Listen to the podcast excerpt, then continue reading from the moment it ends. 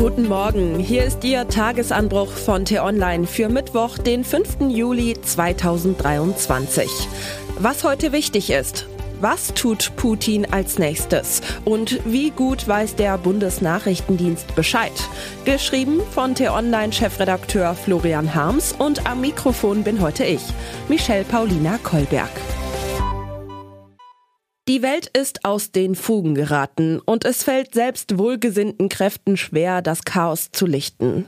Der fortgesetzte russische Feldzug in der Ukraine, täglich Kriegsverbrechen gegen Zivilisten, Putins Säbelrasseln und seine Stationierung von Atomraketen im EU-Anrainerland Belarus, die Erschütterung des Kreml-Regimes durch die Revolte der Wagner-Soldaten. Die brutalen Entwicklungen der vergangenen Wochen stellen die Sicherheit Deutschlands in Frage.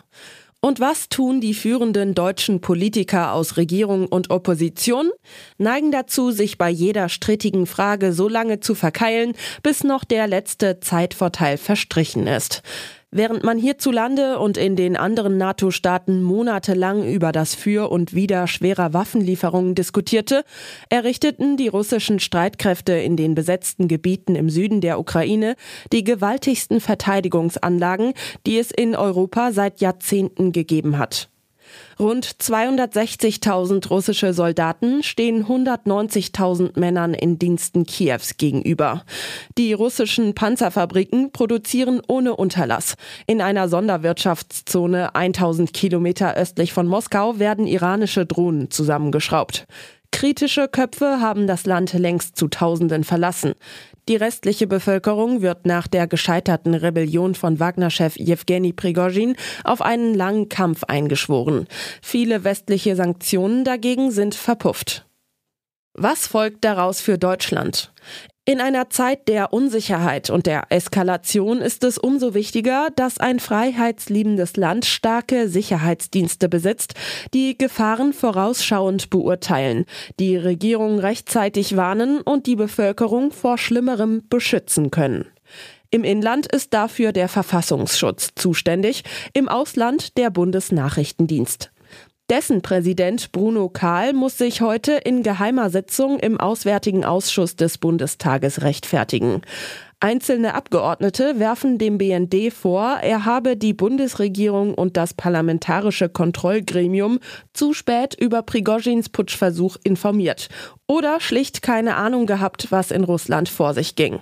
Einen Talkshow-Satz von Olaf Scholz interpretieren einige Journalisten dementsprechend. Die Dienste haben das natürlich nicht vorher gewusst, sagte der Kanzler bei Frau Maischberger. Dass andere europäische Nachrichtendienste offensichtlich ebenfalls keine einschlägigen Informationen besaßen, wird bei der Kritik gern ausgeblendet. Was wollte Prigozhin mit seinem Kurzzeitaufstand wirklich bezwecken? Sitzt Putin noch fest im Sattel? Ist er krank? Würde er womöglich Atomwaffen einsetzen, falls die Ukrainer die Krim zurückerobern? Auf brisante Fragen wie diese sind in Gesprächen mit BND-Leuten manche Antworten zu bekommen. Zitieren darf man daraus allerdings nicht, das gebietet die Vertraulichkeit. Zweierlei darf man aber doch. Erstens den Eindruck vermitteln, dass den Geheimdienstlern wenig vorzuwerfen ist. Und zweitens feststellen, das BND-Gesetz legt dem deutschen Auslandsnachrichtendienst mittlerweile so enge Fesseln an, dass dieser seine Aufgaben nur noch eingeschränkt erfüllen kann. Bei der Spionage muss er beispielsweise die akribischen deutschen Datenschutzregeln beachten. Klingt absurd? Ist es auch. Manchmal fragt man sich, wann wir hierzulande verstehen, dass man sich in einer Welt der Spießruten nicht mit Wattebäuschen verteidigen kann und dass wir nur so lange frei bleiben, wie wir unsere Freiheit schützen. Was heute wichtig ist. Es geht ums Geld. Nach monatelangem Streit will das Kabinett heute den Haushaltsentwurf für 2024 und die mittelfristige Finanzplanung bis 2027 verabschieden.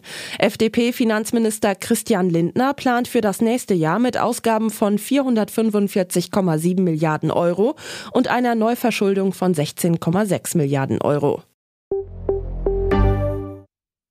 Familienministerin Lisa Paus will sich nicht damit abfinden, für das grüne Herzensprojekt der Kindergrundsicherung nur zwei statt zwölf Milliarden Euro zu bekommen.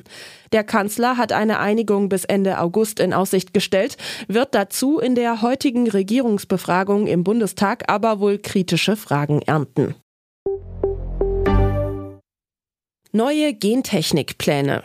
Die EU-Kommission stellt heute neue Pläne zum Umgang mit Gentechnik in der Landwirtschaft vor. Die Brüsseler Behörde plant eine Lockerung der bisherigen Regelungen. Gentechnisch veränderte Pflanzen, deren Eigenschaften auch durch konventionelle Zucht hätten erreicht werden können, sollen künftig keiner Kennzeichnung mehr bedürfen. Und was ich Ihnen heute insbesondere empfehle, bei uns nachzulesen. Nils Naumann hat die schlagzeilenträchtige Bürgermeisterwahl in Sachsen-Anhalt gegen einen AfD-Kandidaten verloren. Im Interview mit meinem Kollegen Tobias Esser erklärt er, warum er sich über die Medien ärgert. Den Link dazu finden Sie in den Show Notes und alle anderen Nachrichten gibt es auf t-online.de oder in unserer App. Das war der T-Online Tagesanbruch, produziert vom Podcast Radio Detektor FM. Hören Sie auch gern in den neuen T-Online Podcast Grünes Licht rein. Dort gibt es in 10 bis 15 Minuten Tipps für einen nachhaltigeren Alltag. Vielen Dank fürs Zuhören und Tschüss. Ich wünsche Ihnen einen schönen Tag. Ihr Florian Harms.